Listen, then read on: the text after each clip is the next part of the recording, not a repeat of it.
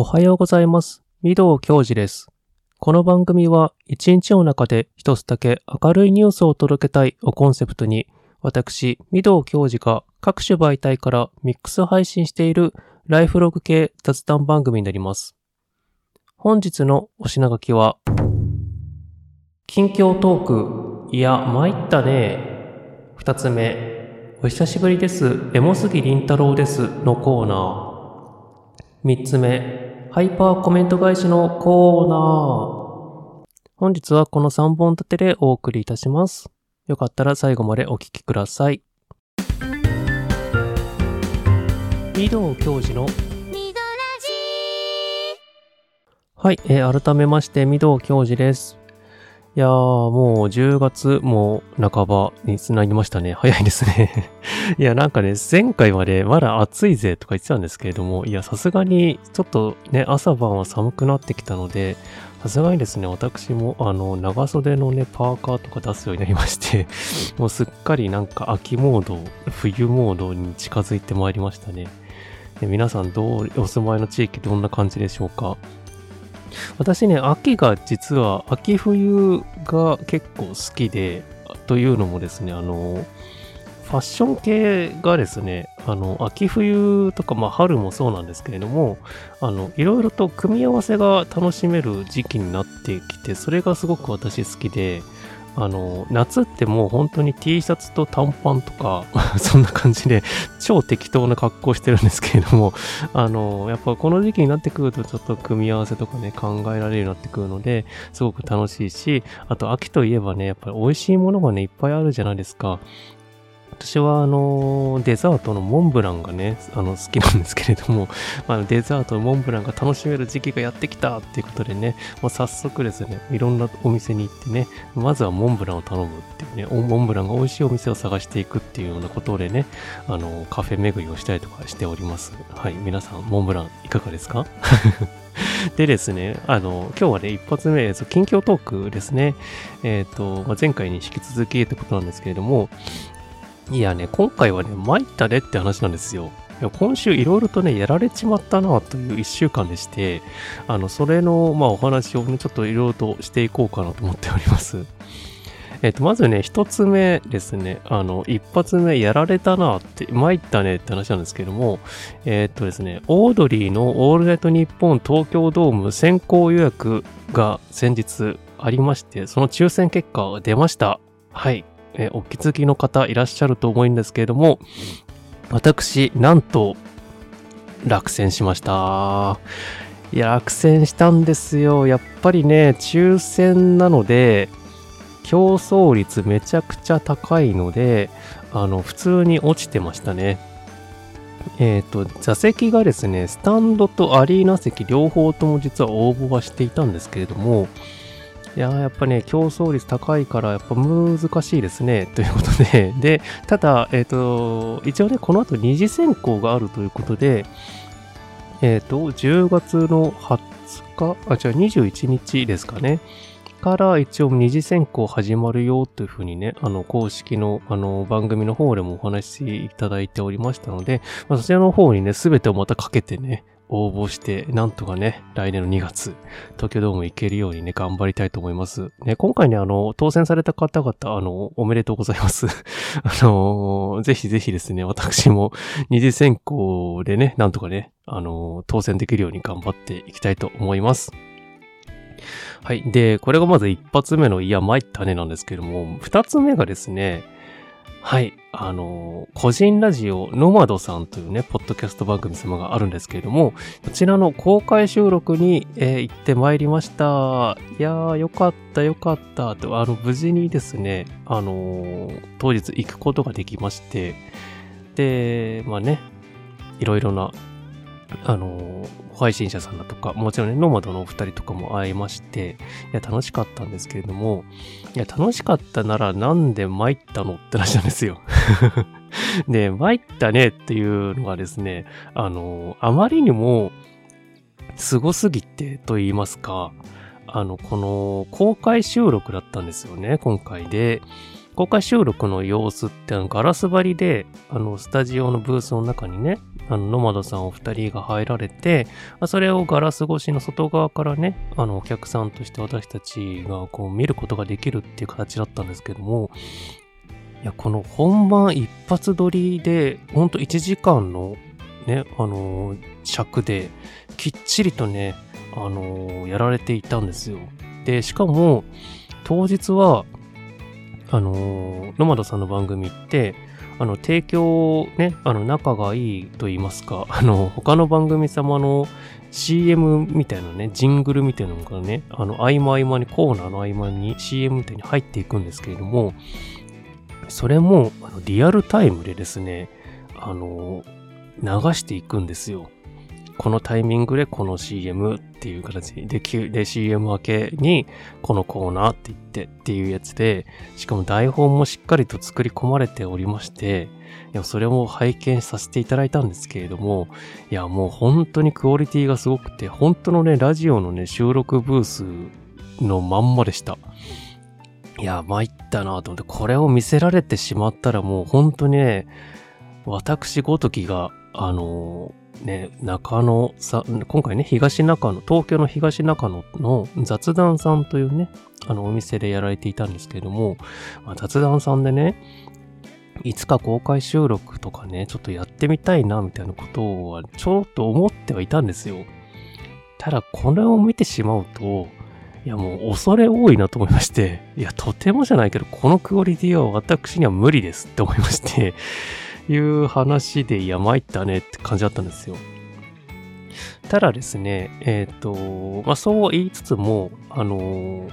まあね、当日は、あの、いろいろなね、配信者さんとか、あの、リスナーの方はですね、あ、ノマドさんのちなみにリスナーのことをですね、あの、今回公開収録の時にあの、正式に決まりまして、あの、ドットという風にね、ネーミングされておりました。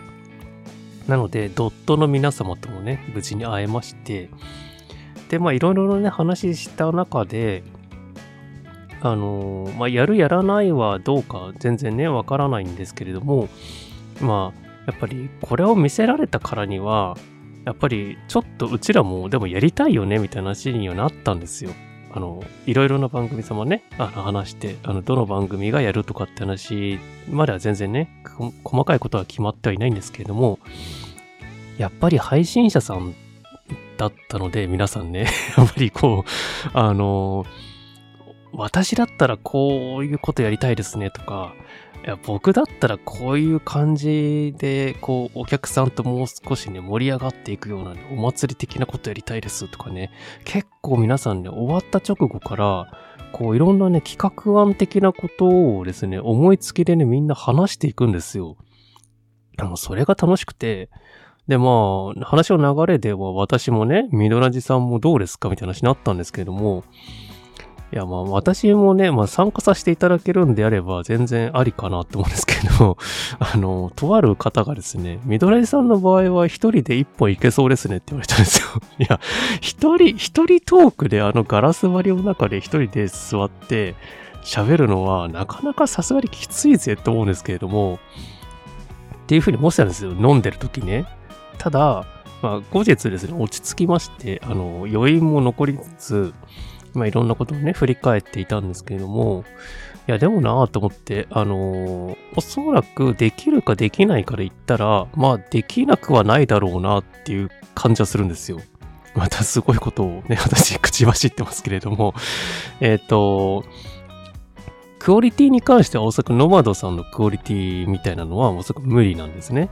あの、さすがに編集だとか加えないとっていうところはあるんですけれども、ただ、一人であの、みんなの前でおそらくガラス張りであろうと、1時間ぐらい喋るっていうこと自体は、あの、できる気がしてきたっていうところですね。はい。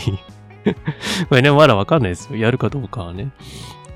ただ、今回ね、あの、雑談さんっていうね、この、まあ、えっ、ー、と、収録のね、そのブースとかね、お邪魔して、まあ、ちょっとね、機材とかね、見させていただいたんですよ。で、こういうのを実際に使ってって形で、あのー、すごくですね、いいマイクを使われておりました。はい。で、えっと、私が今これね、収録している、普段使っているマイクが、えっ、と、シュアーっていうメーカーの MV7 っていうね、あの、ダイナミックマイクと呼ばれる種類のマイクを使わせていただいてるんですけれども、そちらの、えーもっと高級バージョンといいますか、あの、プロが使うようなね、本物のマイクで、あの、そちらもシュアーの、えっと、SM7B っていうね、あのマイクだったと思うんですけども、いや、あれもやっぱりね、すごくいいなと思いまして、あれは使ってみたいなってちょっと思いました。はい。まあ、個人的にね。っていうことで、まあそうだったんですけれども、ただなんか同じね、シュアのマイクがね、そのスタジオのブースにあるっていうだけで、まあなんとなくですね、私なんか普段から使ってる雰囲気とまあ似てるなって思ったんですよ。なので、まあ、なんかできそうな気がしてきたなみたいな、そう違和感がないって、機材、機材が慣れてるかどうかって結構ね、ああいう場って大事なんですけれども、でなんかそういうのもありまして、なんかね、まあ、いつかね、やってみたいなってちょっとね、考えましたね。まあ、それ、それにしても、ノマドさんのクオリティがすごかったので、いや、参ったねっていう感じでした。はい。こんな感じでは近況トークだったんですけれども、はい。で、この後ですね、あの、とあるコーナーやるんですけれども、はい、エモスギのコーナーやるんですけれども、その前にですね、ちょっとどうしてもね、あのーおすすめというか、お送りしたい曲が出てきてしまいまして、なので今日はちょっと珍しくですね、あの放送の中で2曲あのご紹介します。珍しいですね。なので、本日の1曲目ですね、あのご紹介させていただきます。えっ、と、もうね、懐かしすぎまして、いやもうね、あの、めちゃくちゃ大好きなね、この曲です。はい。えー今でもね、もう歌詞見なくても全然ね、フル尺で歌える曲なんですけれども、まあぜひぜひでね、あの、皆さんね、この後ね、エモ、エモすぎのコーナーでね、引っかかるように、これエモいなって思っていただけるイントロとしてね、この曲をお聴きください。ミスターチルドルで、ミスターチルドレンで、ヒーロー、どうぞ。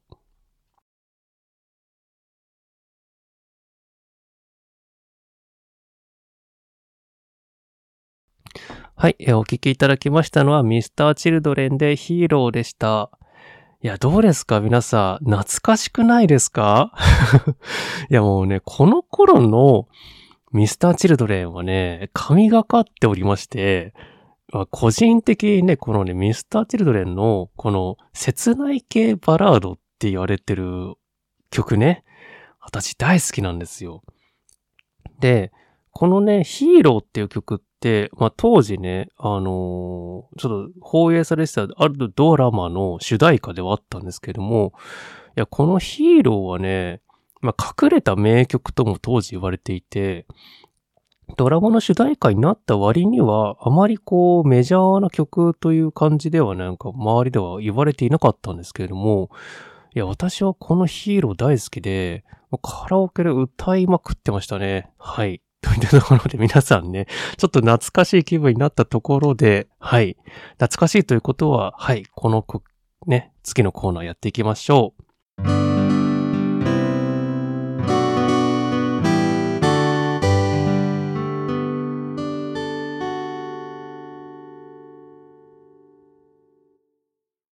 はい。えー、二つ目のコーナーですね。えー、お久しぶりです。エモスギりんたろうですのコーナーです。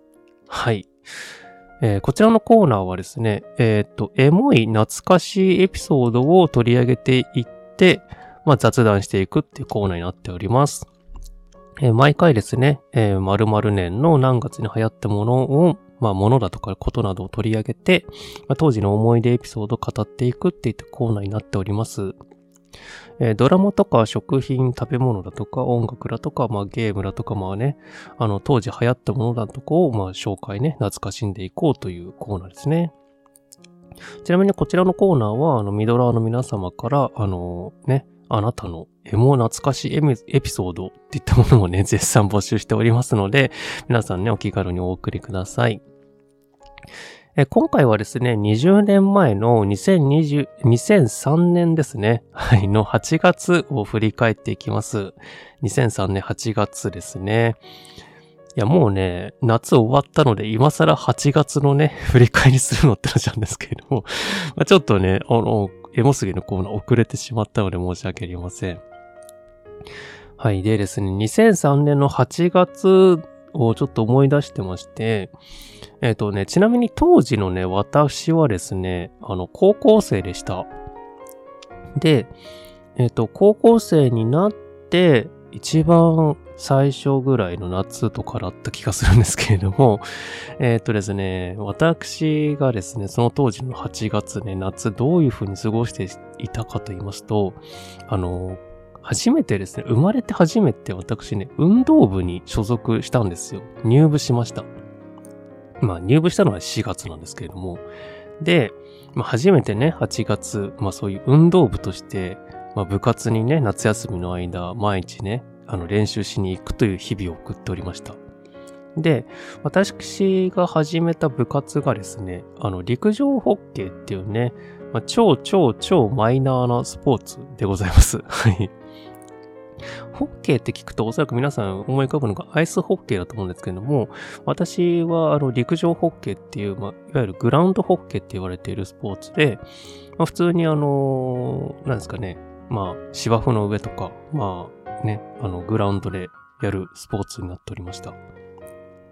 で、まあね、私が実はね、それまでの間、あの、運動っていうものをね、あの、したことがない人生だったんですよ。超初心者ですね。もう、走ることすら、走り方すら知りませんみたいな感じです。人なんですけれども、まあ、その私が、まあね、やっと運動がちょっとしてもいいという状況になったので、解禁だと思って、じゃあ何やろうかなって思った時に、もう高校生ぐらいになるとですね、まあメジャーなスポーツに関してはもう、あの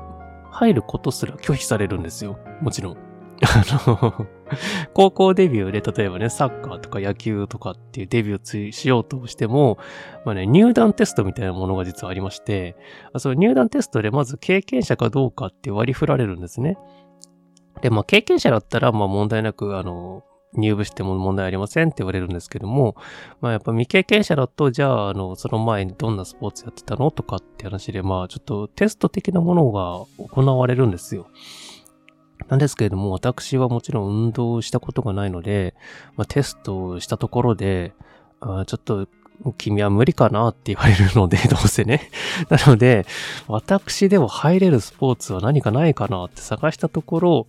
マイナースポーツといった形で、陸上ホッケーというものが私の学校にはあったので、これだと思いまして入りました。入部テストは特になくてですね。あの、というのも、マイナーすぎて人数が多ければ多いほどいいというね、あの、まあそういう世代でもあったので、無事にね、入部することができてというところですね。で、軽くですね、陸上ホッケーどんなスポーツかと言いますと、えっと、サッカーと同じくですね、11人で、まあ、1チームやるスポーツになってまして、ポジションとかもほぼほぼサッカーと同じです。フォワードがいて、あの、真ん中にミッドフィルダーっていう人たちがいて、後ろにディフェンダーっていう人たちがいて、で、一番最後にね、ゴールキーパーがいるみたいなね、そういう、まあ、ルールですね。で、グラウンドのサイズも、まあ、サッカーグラウンドとほぼほぼ同じで、ちょっとだけね、グラウンドがちっちゃくなったっていうだけなんですけど、まあ、ほぼ同じ大きさですね。で、芝生の上でやるスポーツだったので、そうですね、まあ、シューズ履いて、まあ、普通にね、やるって感じですかね。で、スティックって言われてるね、長い棒があるんですよ。まあ、それを持って、まあ、それを棒を使って、まあね、あのドリブルしたりだとか、シュート打ったりだとか、ディフェンス打ったりだとかっていうスポーツです。で、ボールに関しては、実はね、あの、野球の公式、高高級って言われてる硬いボールあるじゃないですか。あれよりもさらに、はるかに硬いね、ボールが実はありまして、それを使って一応やるんですけれども、それを間違って頭に直撃でもしたら、リアルに死んでしまうぐらいね、狂気みたいなね、ボールを使ってましたね。はい。そんな危険なスポーツだったんですけれども、まあ、当時ね、あのまあ、いろいろと頑張ってね、やってましたね。で、最終的にですね、あの、私やっぱりね、もともと運動未経験者だったので、もう運動音痴なので、あの、3年生になる頃にはですね、もうね、もう、ベンチメンバーとしてのスタメンを獲得しまして、まあ皆さんのね、レギュラーメンバーのトレーニングの補助だとか、まあマネージャー的なね、ポジションになってましたね、最後はね。はい。でも最終的に、あのうちらの学年はですね、あの、目標だった、えー、全国大会ですかね、に出場することができて、まあ、一応目標は達成したという形で、まあ、最後引退を迎えたっていう形でしたね。まあ、全国大会は行ったんですけど、まあ、初戦が結構優勝候補みたいなところと当たっちゃったので まあちょっと負けてしまったんですけれども、まあ、一応ね、あの、うちの学校ではこう、創部してから初めての全国大会に出場できたって学年ということでね、結構当時はね、あの学校でも話題になったっていう感じでしたね。はい。そんな感じで私のね、初めての運動部デビューを果たしたというのがね、まあ当時ね、2003年の8月でした。はい。皆さんね、高校の部活とか何やられていたのかね、もしよかったら、えー、コメントとかでね、お送りください。で、2003年ってどんな年だったのかっていうことですよね。えっ、ー、と、まあ、いろいろとね、ちょっと振り返っていこうかなと思うんですけれども、えっ、ー、と、まずね、ニュース的なことでいくと、えっ、ー、と、スローライフっていうね、あの、用語が出てきた頃だったらしくて、まあ、要は、えっ、と、地方ですかね。あの、まあ、地方、地方在住、えっと、都市に住んでた人たちが、まあ、地方に行って、まあ、ゆるりとね、あの、生活するみたいな。そういうのはいいよね、みたいなのが、なんとなくね、浸透し始めたっていう年だったらしいです。よくあの、セカンドライフとかっていう話とかもなんか出始めた時期らしくて、まあお仕事とかね、引退された後、引退されてからの人生ももちろん長いので、こう今までこう、まあね、東京のね、こう、コンクリートジャングルの中でね、もう奴隷のように働かされてきた人たちがですね、やっぱ老後ぐらいはですね、まあ、田舎の美味しい空気吸ってね、のんびり暮らしたいなっていうようなね、人たちが出てきたっていうような形で、そんなことをスローライフ、まあセカンドライフっていう風に言うようになったっていう年だったそうです。はい。私も、ね、早く、早くセカンドライフを送りたいですね。で、当時、えっと、2003年はね、あともう一個大きなニュースがあって、えっとね、中国各地で、えー、重症急性呼吸器症候群、通称 SARS が流行し、えー、日本国内においても旅行のキャンセルが相次ぐなど大混乱、えー、社会は不安に揺れたというニュースがありました。これ覚えてますか？これね、まあ、ね、つい最近まで、あの、コロナで、ね、私たち大変だったじゃないですか。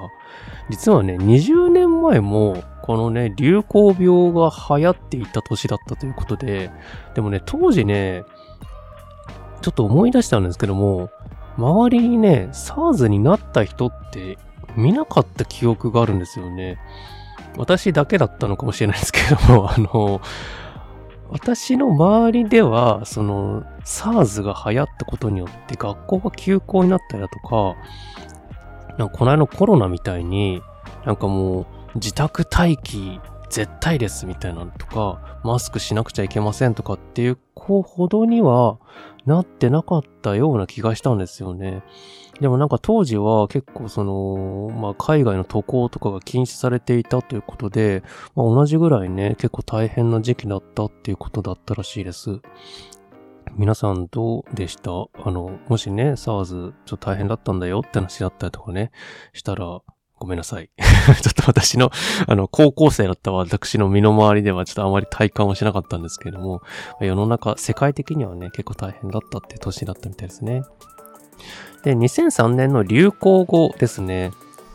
えっ、ー、と、流行語のノミネートされていたのが、えー、なんでだろうが流行ってたそうです。あの、お笑い芸人の鉄トモさんがですね、当時大ブレイクしてまして、このなんでだろう、なんでだろうってね、あの、ジャカジャカジャカジャカジャカってね、ギター鳴らしながらやるっていうあれが出始めてすげえみんなでやったっていう年だったみたいですね。鉄友さんは今ではもう、地方巡業の伝説的な感じでいろんなところに回って、あの、なんでだろうですね、20年経ってもまだやってるという、まあもちろんね、大ヒットしたネタなので、あれなんですけれども、って形で、なんかすごくね、今でもテレビとか出られていてすごいなと思いますね。懐かしいですね。うちの学校でもなんでだろうなんか流行ってた気がします。で、えー、2003年の漢字ですね。あの年末にね、発表されるあの漢字。あれがですね、虎ということでした。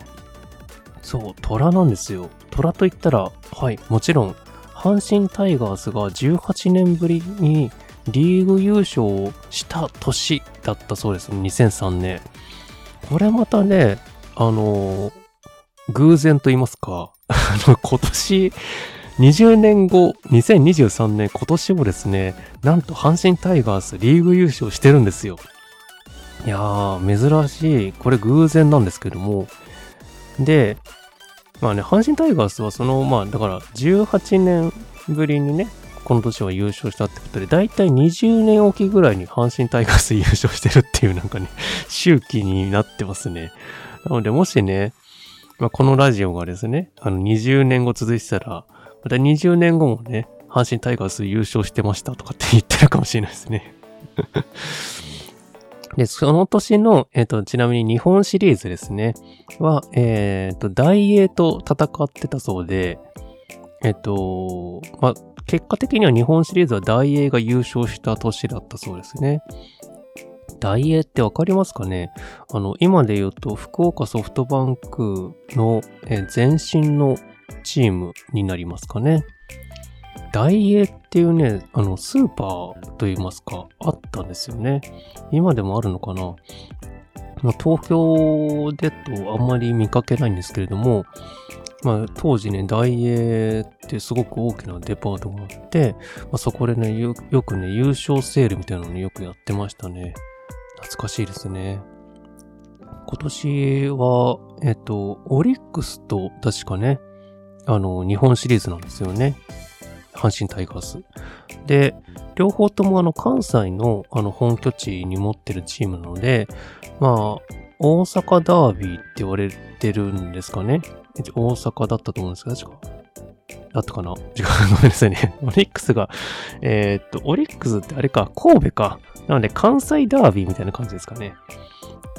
まあ、どっちが優勝しても、まあ、関西の人は応援するのかなと思うんですけども、オリックスが優勝するのもさ、だってもう、あれ、え、でも最近強いんですよね、オリックスね。あまり私野球強くない、あの、詳しくないんですけども、オリックスといえば私、イチローがいた世代がすごく好きで 随分昔の話してますけどっていうのがありますかね。あれがなんかオリックスがすごく優勝したのをなんか覚えてる一番印象深い年ですかね。はい。で、その他のニュースは、えっ、ー、とね、えっ、ー、と、携帯の j フォンっていうものが、えー、世界最大の携帯通信事業者、えー、ボーダフォンというものにブランド名を変更した年ということで、覚えてますか ?J フォンとか、ボーダフォンとか。もう今、スマホがね、当たり前だから、携帯、ガラケーのね、当時のこと知らないと思うんですけれども、ほとんどの人は。昔はですね、J フォン、ボーダフォンがあったんですよ。で、今は、このボーダフォンは、えっと、ソフトバンクモバイルに変わってますね。なので、もう、なんか懐かしいんですけど、ボーダフォン、ボーダフォンもね、流行りましたね。なんか、で、あの、アットマークの、当時ね、ガラケーって、あの、えっ、ー、と、会社ごとにメールアドレスを作るんですけども、そのメールアドレスのアットマークの後が、確かね、えっ、ー、と、ボーダフォンは確か t.vodafone.ne.jp とかね、なんかそんな感じだったと思うんですよ。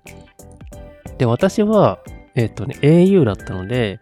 えっ、ー、と、アットマーク、えっ、ー、と、easy なんたら .ne.jp とかなんかそんなような感じの名前でしたかね。ドコモはわかりやすくて、アットマークドコモ .ne.jp だったんですけども、なんかね、ボーダフォンが、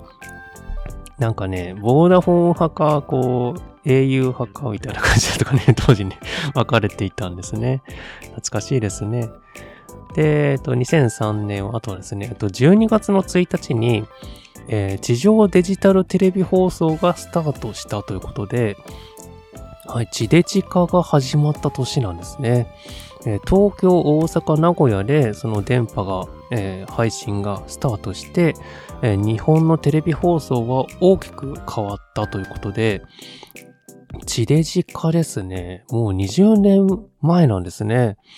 懐かしいですね。で、当時、確かアナログ放送が見れなくなるとかって話があって、で、なんか薄型テレビに買い替えなきゃとかって話だったんですけれども、なんか当時めちゃくちゃテレビが確か高くて、なんかね、20万とかなんかしたような気がしたんですよね、当時。で、それをですね、我が家の、あのー、で、なんかね、くじ引きみたいなね、なんかがあって、あの、地元でね。で、なんかそれにたまたま当たりまして、あのー、なんか32インチかなんかの液晶のね、テレビが当たったんですよ、当時。で、それが地デジに対応してるってことで、我が家のリビングにはその急に32インチのテレビが来て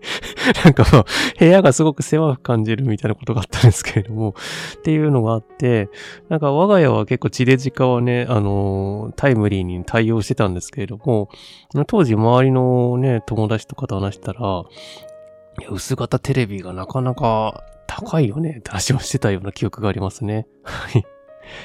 あとは、えっ、ー、と、エンタメ系ですと、踊る大捜査線ザ・ムービー2レインボーブリッジを封鎖せよが公開された年ということで、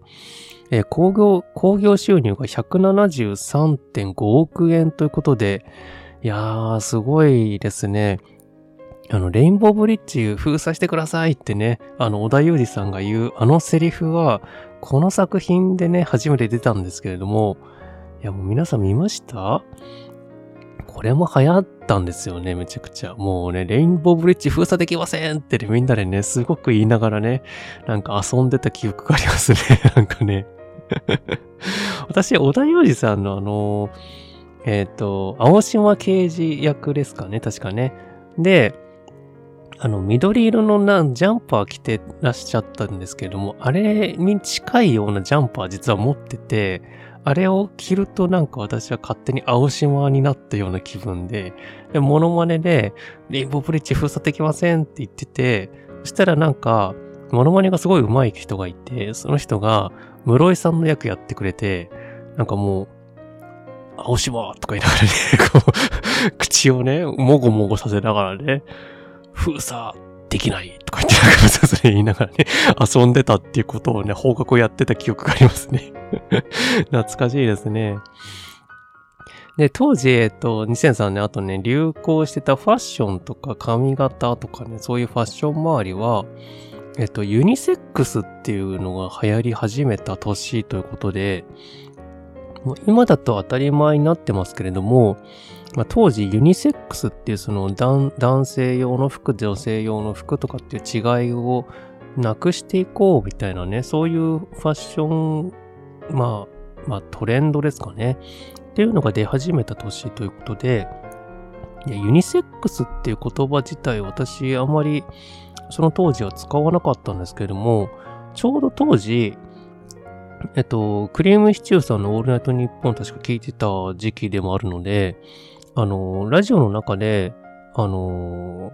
えっ、ー、とですね、クリームさんの確かマネージャーさんがですね、あの、ゴミさんっていう方がいらっしゃったんですけれども、確か正式名称違うんですけれども、まあ、通称ゴミちゃんって呼ばれてたんですけども、そのゴミちゃんがですね、あの、ゴミちゃんのユニセックスファッションみたいなね、コーナーみたいなのがあって、毎回なんかね、フリルのついたスカートを履いてきたりとかするっていうね、それでなんか現場にゴミちゃんが来るんですよ。で、スタジオのブースにいる上田さんと有田さんが、なんて格好してんだとかって言って、で、なんか、ね、ゴミちゃんがね、これ今トレンドなんでとかって言ってね、いや、トレンドなわけないだろうとか言ってね、いい年したね、ヒゲ面のおっさんがね、なんかフリのついてね、スカートを履いて、で、なんか次の仕事はとかっていう風に真面目に仕事をするっていうゴミちゃんのコーナーっていうのがあったんですけれども、っていうのでなんか知って気がしますね。ユニセックスってそういうことなのかなって、ちょっとね、あの、コスプレなのかなと思ってたんですよ、当時。ただ全然違くて、あの、そういうね、あの、ちゃんとした意味を知ったのはちょっと先なんですけれども、当時ユニセックスっていう言葉がね、すごく私の中ではね、あ、ゴミちゃんがやってるファッションのことかなと思いながらね、聞いてましたね。はい。あとは当時は、えっ、と、背中見せファッションだとか、えー、ニーハイだとか、えっ、ー、と、あと巻き髪ブームみたいなのがね、来てたということで、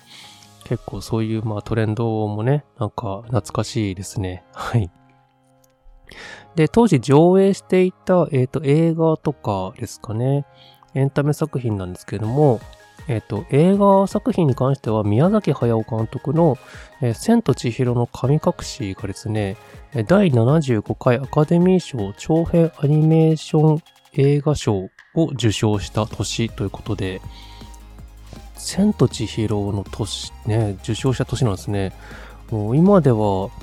で、これが、なんか、なんかずっとこう、あの、更新されなかったはずなんですよね。あの、興行収入も、千と千尋ってすごく、すごい売り上げだったんですよね。大ヒットしまして。で、それが確かずっとね、更新されなくて歴代1位の記録だったんですけども、それが、えっ、ー、と、一昨年でしてでしたかね、あの、鬼滅の刃の無限列車編っていう作品があって、その作品で初めてこの記録を抜いたってことで、20年ぶりに確か、なんか、記録が更新されたってニュースをなんか見た記憶がありますね。で、当時、あの、えっとね、あの、鬼滅の刃の中に出てくる煉獄さんっていうね、あのキャラクターがいるんですけれども、その煉獄さんがね、あの、100億の男とかね、1兆円の男とかって言われていて、なんかもう記録をどんどんどんどん塗り替えていくっていう形で、爆発的大ヒットを飛ばしたっていうのがね、最近のニュースなんですけれども、ね、当時は、てかもう20年前の記録だったんですね、それもね。で、当時流行っていたドラマはですね、視聴率ランキングちょっと見てみたんですけれども、いやもうね、これが懐かしすぎてまして、いきますよ。えっとですね、みんな懐かしいなって思うと思うんですけど、えっと、1位が、視聴率ランキングね、視聴率1位が、えグッドラックでした。覚えてますか？キムタク、木村拓哉さんと柴咲コウさんが共演した、あの、航空会社のお話ですね。キムタクがパイロットの役やってて、柴咲コウさんが、あの、飛行機のその整備をするっていうね、あの、役だったんですけども、いやもうこの2人のドラマももうめちゃくちゃ見ましたね。主題歌確か山下達郎さんの曲で、これもなんかすごくね、ドラマにハマってて、いやなんか聞いたし、なんかもグッドラックはやっぱ見ましたね。もうキムタク全盛期の時代ですね で。その後2位が白い巨頭ですね。これリメイク版だったと思います。でその後ドクターコトー診療所。はい、これも見ましたね。いやー、泣けますもんね で、泣けるドラマこの年結構多くて、次がですね、あの、僕の生きる道って、これまたね、スモップのね、草薙さんがやられていたドラマで、いや、これも泣きましたし、すげえ流行ってましたよね。懐かしい。で、えっ、ー、と、で、その次が美女か野獣っていうことで、これは福山雅治と、もう、福山雅治さんと、えっと、マシャね。ごめんなさいね。えー、マシャと、えっ、と、松島奈々子さんがね、確か出られていたドラマで、これのね、主題歌が、スカパラダイスオーケストラさんが確かね、演奏されていた主題歌で、この曲がすごく私好きでしたね。美女か野獣ってのもなんかすごく面白いドラマで、いやもう美男美女ってまさにこのことだなと思って感じですかね。見てましたか？皆さん。で次が、えー、ね、もう大、超有名作品、ウォーターボーイズですね。シーズン1ですね。初代、初代ウォーターボーイズが放送された年なんですよ。で、当時のシーズン1出られていた方々がまた豪華で、山田孝之さんが主演で、その他のメンバーが森山未来さん、で、瑛太さん、えー、石垣優馬さん、で、あと、マネージャー役で確か真鍋かおりさんでしたかね。いやー、なんか豪華ですよね。ウォーターボーイズもハマって見てましたね。当時私、私自身も確か高校生だったんですけども、確かウォーターボーイズのこの設定も確か高校生だったと思うんですよ。で、ちょうど夏放送されてて、このドラマ。で、8月ね、練習して、まあ、帰るじゃないですか、家に。そしたら、まあ、ウォーターボーイズ録画したやつだとか、まあ、リアルタイムで見たりとかしてて、なんか、こんなにキラキラした高校生活送ってないよなって思いながらね、当時ドラマ見てたんですけれども、あのー、えっ、ー、とですね、男子校だったんですよね、そういえば私。なので、こう女子との、あの、そういう学園内での、なんか、そういうキラキラ的なものっていうのがなかったんですよね。ウォーターボーイズ確か驚愕の設定だったのか、男子校の設定だったのか覚えてないんですけども、なんかね、当時のウォーターボーイズのこの感じも、なんか全然モテない、この冴えない子たちが集まって、なんかやっていくみたいなっていうようななんかね、設定のドラマだった気がするんですよ。なんですけれども、なんかすごく、いやー、これぞ青春だなーみたいなことを思いながらね、見てましたね。で、次がですね、ブラックジャックによろしくっていう作品がありましたね。これ原作のあの漫画がすごく泣ける作品で、あのー、私よく読んでましたね。で、最後がですね、ムコ殿ですね。ムコ殿って皆さん覚え、知ってますか？あの、TOKIO の中瀬智也さんが主演されていたドラマで、あと、坂井のり子さんとか、篠原涼子さん、え星野真里さんとかね、が出られていたドラマで、なんか、ムコ殿の長瀬智也さんがめちゃくちゃかっこよくて、あの、ミュージシャン役だったんですよ。で、あの、役名で、あの、桜庭雄一雄一郎とかっていう確かなんか役だったんですけども、あの、なんかね、めちゃくちゃかっこいいんですよね。長瀬さんのハマり役だと思うんですけども、で、それが、まあ表はすごく売れっ子のミュージシャンなんだけれども、イケメンでね。なんだけれども、まあプライベートで、あの結婚を秘密に結婚するってことになって、ただ結婚するのが、あの、婿として、あの、入るっていう設定だったんです。当時、えっ、ー、と、まあ私はまだね、あの高校生なんで、いまいちよくわかってなかったんですけども、あの、婿入りするっていうこと自体が、ちょっと珍しかったって、確か風潮の世代だったと思うんですよ。あの、まあ、要は家、家を継ぐ、継がないみたいなね、そういう話あるじゃないですか。なんですけれども、なんかそういうのから外れて、あのもうそういうの関係なくて、全然婿として入っていきますっていう風に、そういう結婚の仕方もありだよね、みたいなってのをなんかね、一つのテーマにしていたドラマだったので、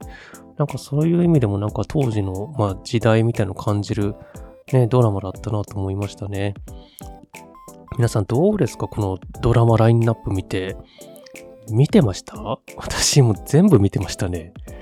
で、まあ、どのドラマも、まあ、良かったんですけど、やっぱね、改めて思うとやっぱジャニーズ強かったですよね。特に SMAP 強くて、強くてってのもあれですけども、流行ってたというんですかね。やっぱ人気ドラマにはやっぱ SMAP が主演してるっていうね、感じでしたね。懐かしい。懐かしいですね。私、この辺の世代大ヒットして私もめちゃくちゃ見てた作品でしたね。で、当時、えっと、ヒットソングランキングですね。2003年の、えっ、と、売れ、えー、売上ランキング順なんですけども、えっ、と、方角ですね。えっ、と、1位がですね、そうなんですよ。スマップのあの、世界に一つだけの花が1位なんですよ。この曲がこの年にね、リリースされた曲ということで、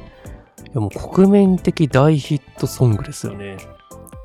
教科書にも載ったぐらいですからね、これね。で、次2位が、えー、虹、ひまわり、それがすべてさ。で、まあ、福山雅治さんのね、曲ですね。これもめちゃくちゃ売れましたね。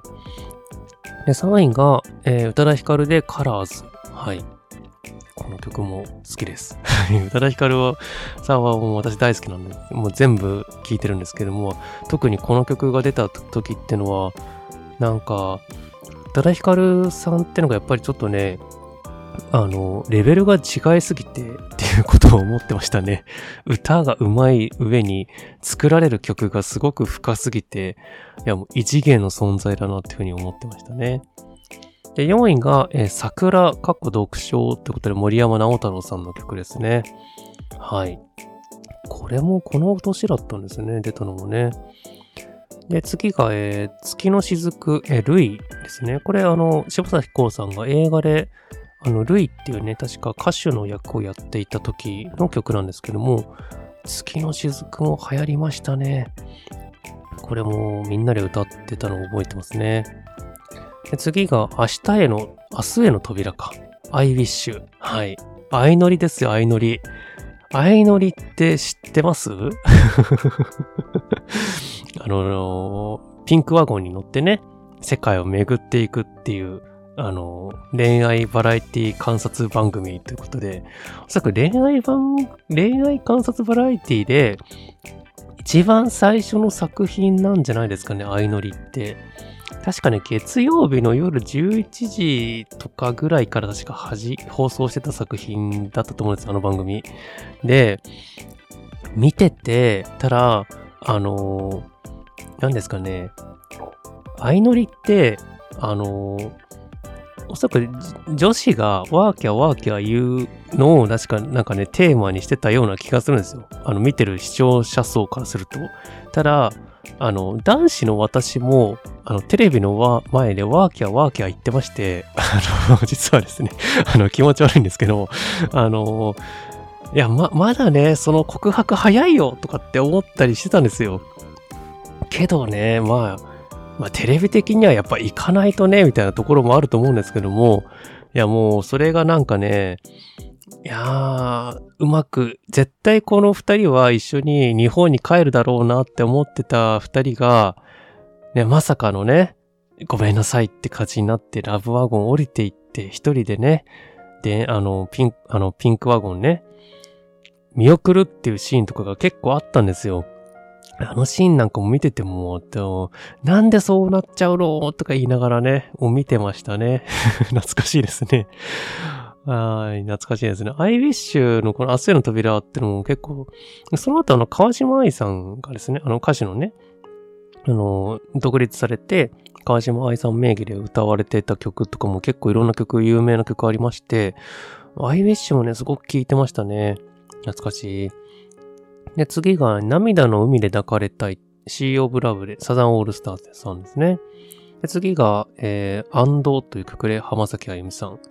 で、次が、えー、先ほど流しました、えー、ミスターチルドレンでヒーローですね。で、最後が、えー、10位が、えー、ロード・オブ・メジャーの大切なものがランキングして、ランクインしてましたね。いや、ここでロード・オブ・メジャーかって思ってね。ああ、でも2003年かって思って、なんかこの曲も、やたらとカラオケでなんかね、友達とか歌ってたなって記憶がありますね。懐かしいですね。皆さんね、歌ったりとかしてましたか？あの、桜はね、なんかね、なん、なん、なんだかんだでなんか入れてた曲だったと思いますね。なんか、読書だから、なんか、全然歌下手でも歌えるでしょみたいな感じだったんですけど、逆に歌上手くないと歌えない曲なのに、なんかネタで誰かが入れるっていうね、ことをやってましたね。懐かしいですね。で、当時ですね、2003年、あの、ベストセラー書籍ということで、まあ、売れた本ですかね、は、えっ、ー、と、世界の中心で愛を叫ぶ、えー、片山京一先生のね、作品なんですけども、セカチュウが販売された年なんですよ。セカチュウはもう、私何何回かね、セカチュウの話してますけれども、いやこの小説は本当大好きで、何回も読み返して、もちろんね、映画も好きなんですよ。映画も好きなんですけれども、ね、当時は、えっとね、小説から私入って、で、サントラも買ったんですよね、確かね。で、それも聞き込んだりして、いや、なんか懐かしくてすごく大好きな作品でしたね。で、映画版は確か長澤まさみさんがね、あの主演されていたんですけれども、当時ね、長澤まさみさんが本当に、あの、役の、まあ、シーンでね、あの、髪の毛を全部剃って、あの、丸坊主にするっていう、まあ、シーンがあったんですけども、それがすごく印象的っていうか衝撃的で、やっぱあれは、やっぱ今でも衝撃ですね。やっぱすごいなと思って。まあ、原作もすごく良かったんで、あの小説はね、今でもなんか私の中で大好きな作品ですかね。はい。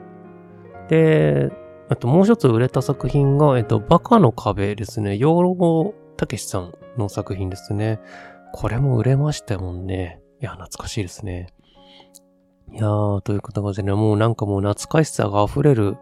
年でしたね。2000、2003年？皆さん2003年どんな感じで過ごしてましたか？いや、もう私はなんかもう青春ど真ん中なさ、あの時代で、いや、なんかもうどれもこれも思い出したらこう、語らずにはいられないね、出来事ばっかだったんですけども、まあね、懐かしいですね。はい。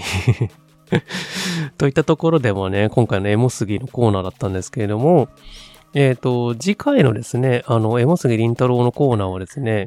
えっ、ー、と、ちょっとだけ、あの、現代に戻って、16年前ですね、2007年の11月を振り返っていこうかなと思っています。はい、また中途半端な年を選んでまいりましたけれども、2003 2007年ですね、ちょっと4年後ということで、えっ、ー、と、私だと、えっ、ー、と、大学生になってたぐらいとかですかね。きっと大学生活を送ってる頃だと思います。はい。あのね、高校生活を送って、次ね、大学生活に行くっていうね、感じのお話の流れになっております。はい。なので、ね、まあ皆さんのね、2007年の、まあ、絵も懐かしいエピソードですがね、あとはまあ次回だと、まあ大学生懐かしいエピソードとかね、よかったらね、皆さんね、コメントとかメール送ってください。はい、といったところで、えっと、本日2曲目ですね。いや、もう、今日のね、曲はほんとどれも全部お送りしたいんですけども、まあ、ちょっと厳選して、どうしてもね、2曲やりたかったので、2曲目はこちらの曲ですね。福山雅治で虹、どうぞ。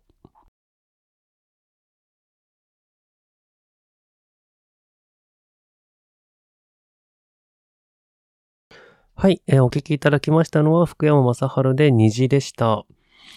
いやね、当時ね、めちゃくちゃ、あのー、マシャのファンだったんですよ、私。マシャとか言ってますけれど、あのー、ライブとかにもね、よく行ってました。で、えっ、ー、と、当時ですね、日本放送で、あの、魂のラジオ、福山雅治の魂のラジオっていうね、番組があったんですよ。通称たまラジって呼ばれていた番組なんですけども、これがね、本当に大好きで、これもね、毎週毎週欠かさず聞いてましたね。土曜日の、えっ、ー、と、夜やってた番組なんですけども、あのー、やっぱ平日の夜はね、クリームシチューさんなんかは火曜日にやってたので、翌日厳しかったんですけども、あの、たまらじに関しては土曜日の夜やってくれるんで、遅くまで起きてても大丈夫っていうね、番組で安心して毎週聞いてましたね。で、特にこの福山雅治さんのこの虹っていう曲は、あの、まあ、先ほどね、あの、話してたあの、ウォーターボーイズのテーマソングでもあったので、いや、なんかね、よくカラオケでも歌ってましたし、なんかね、歌いやすい曲なんですよね。ノリが良くて。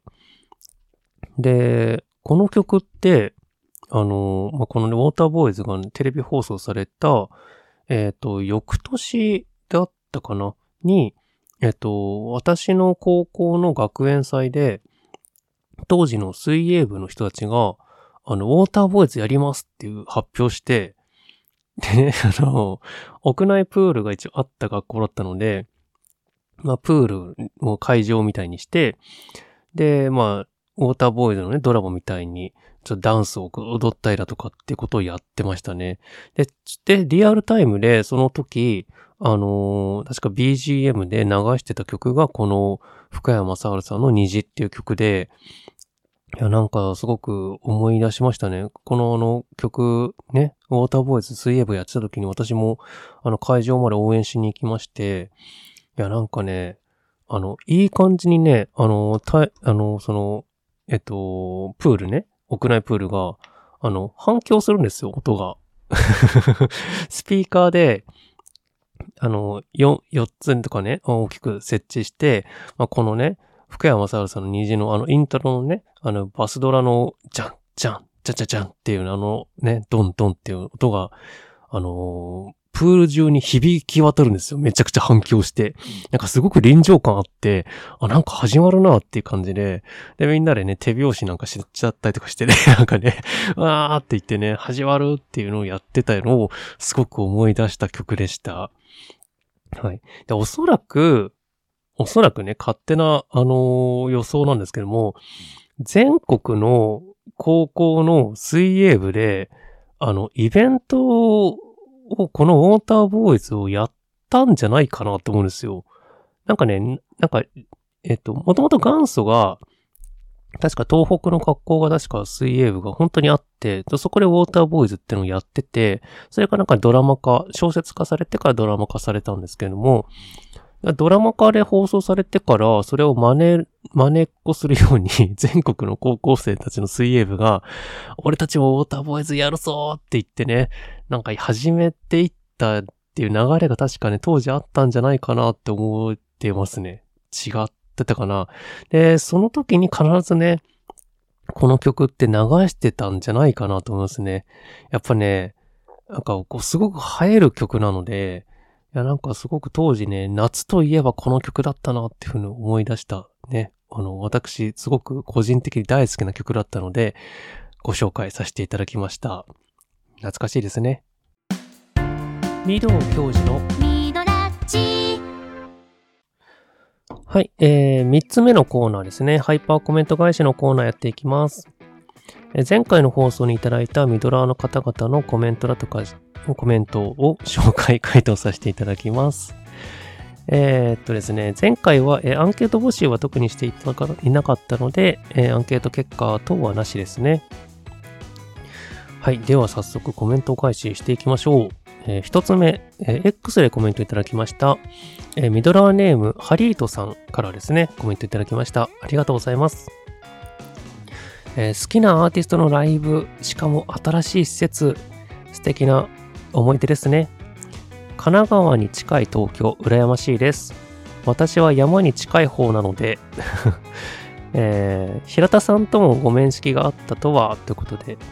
え、スポーツはあまり見ないのですが、熱中するのがあるのは楽しいですね、とコメントいただきました。ありがとうございます。はい。えっ、ー、と、前回ね、あのー、ハイパー、秋のハイパーコメント祭りにね、返してね いただいたコメントなんですけれども、ありがとうございます。あの、ゆずさんのね、ライブに行ったって話をね、前回していたんですけれども、まあ、すごく、なんかいい、いい会場でしたね。あの、ゆずの夏色をかけて、もう夏はまだまだだとか言ってたんですけれどもね、一周回ったらね、すっかり秋だねとか言ってる私なんですけれども はい。そうなんですよ。あの、神奈川はね、本当になんかね、横浜っていう街ですかね、特に。あの、いろいろとやっぱ思い出がありまして、なんか、本当に、久しぶりに行くたんびにですね、なんか本当いろんな記憶が思い出しまして、ちょうどね、この、まあ、今日お話しした高校生の頃も、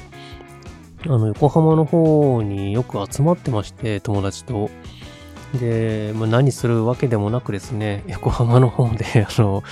よくね、あの、通っていたお店が実はありまして、あの、カフェなんですけれども、そこでね、友達とかと集まって、今日はどんな感じだったとかって話だとかね、よくしてたってのを覚えてますね。ほぼほぼ毎日行ってたような気がしますね、ある時期は。何かしらあれば、そこにみんなで集まって放課後ね、なんか話をするみたいなことをよくやってましたね。あの、オノマトのあの平田さんともね、面識があるってことなんですけども、はい、あの、何度かお会いしていて、いやー、なんかもう楽しい、楽しい方なんですよ。もちろんね、あの、トークももちろん上手ですし、で、この間のね、ノマドさんの公開収録の時にも、あの、平田さんももちろんいらっしゃいまして、お話しさせていただきました。で、あの、ノマドさんの時のその公開収録の中で、クイズコーナーがね、実はあったんですよ。で、会場にいる皆さんと、まあ、スペースでつないだ、あの、オンラインでね、お聞きしている方、みんな参加してくださいって形で、あの、まあ、選択肢がね、A、B みたいな感じで、まあ、A の人を手挙げてくださいとかって感じで、こうね、クイズコーナーやってたんですけれども、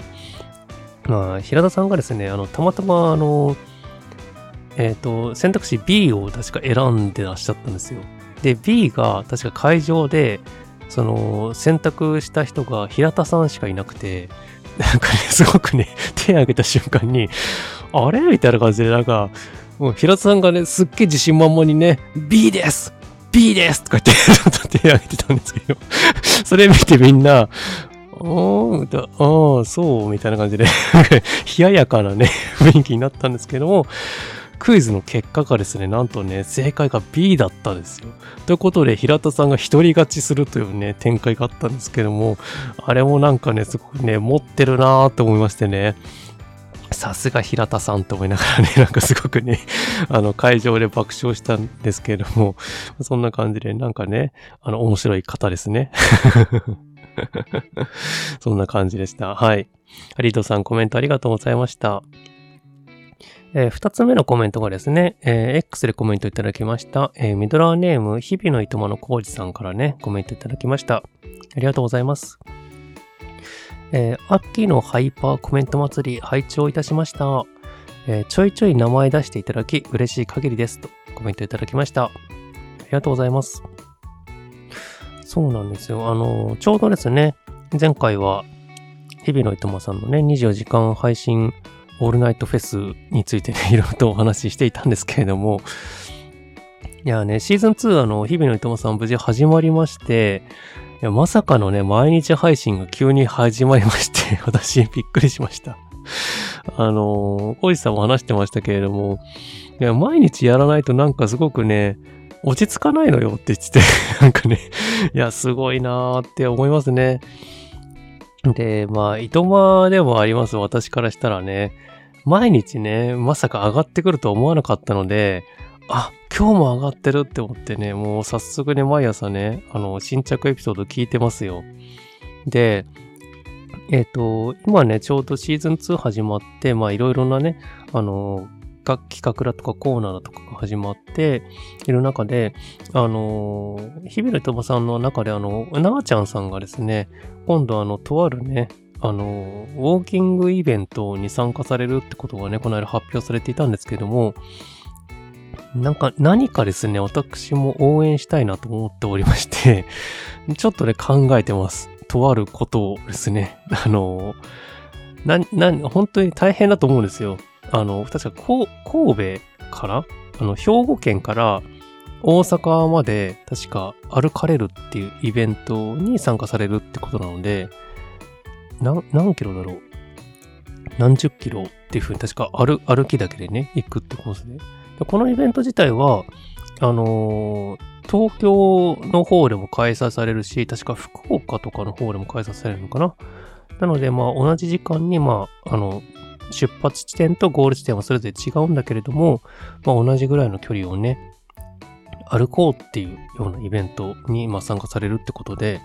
いや、楽しみですね。あのー、なんか、ちょっと、みんなでね、応援しようぜっていうね、やっぱ日々のいとまさんらしいなっていうなんかそういう企画がね、出てきたので、なんかシーズン2はなんかね、ちょっと体張る系の企画になんかね、ちょっとなっていくのかなちょっと心配なんですけども、まあでもすごくね、今から楽しみです。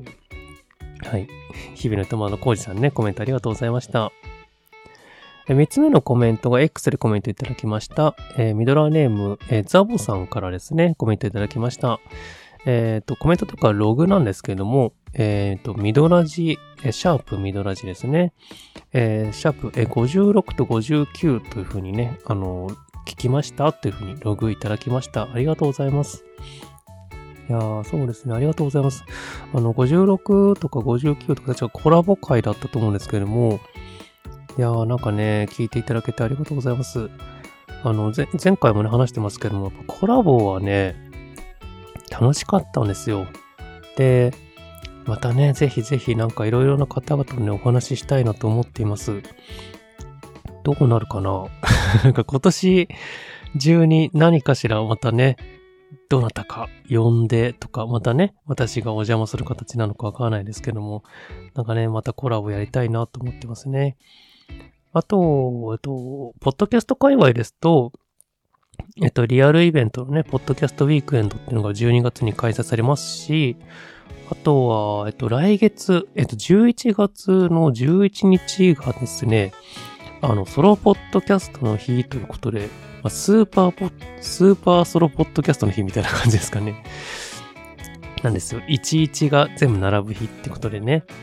なので、まあ、その日なんかも何かしらなんかね、あの、企画をね、あの、されているとある方もいらっしゃいますし、ちょっとね、それも参加してみたいなっていう気はあるので、まあ、ぜひぜひですね、あの、通常回とはまた違った形でのね、なんか回とかもね、今後もやっていきたいなと思っています。はい。よかったらね、またそちらも聞いていただけたら嬉しいです。はい。といったところで本日のハイパーコメント会社はこんな感じですかね。皆様、皆様、ありがとうございます。ハイパーコメント返しのコーナーでした。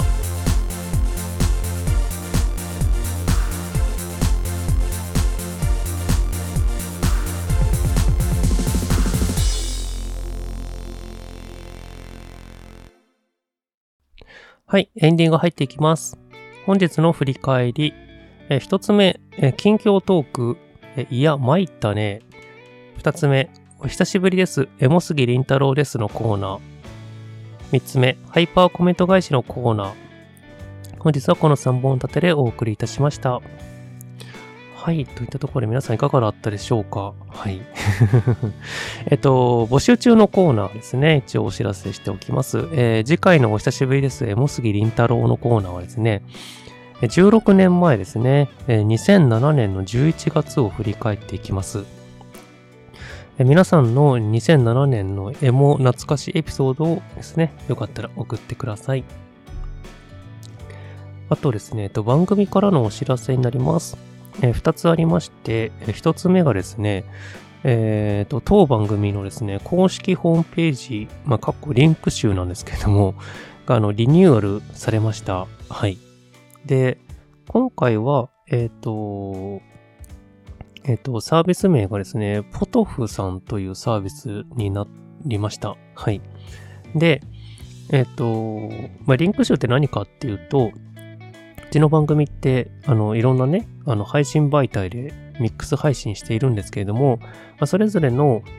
各配信サイトの、あの、ミドラジのね、あの URL だったりだとか、あとは Gmail だとか、お問い合わせフォームだとか、まあそういったものをね、ギュッと一つのページにまとめたっていう感じのページになっております。で、公式 X ですね、旧 Twitter の方の、えっと、ミドラジのあの概要欄ですね、トップページのところにも、の部分のリンクの部分も新しくなっておりますので、まあ、よかったらですね、そちらちょっとクリックしてみてください。はい。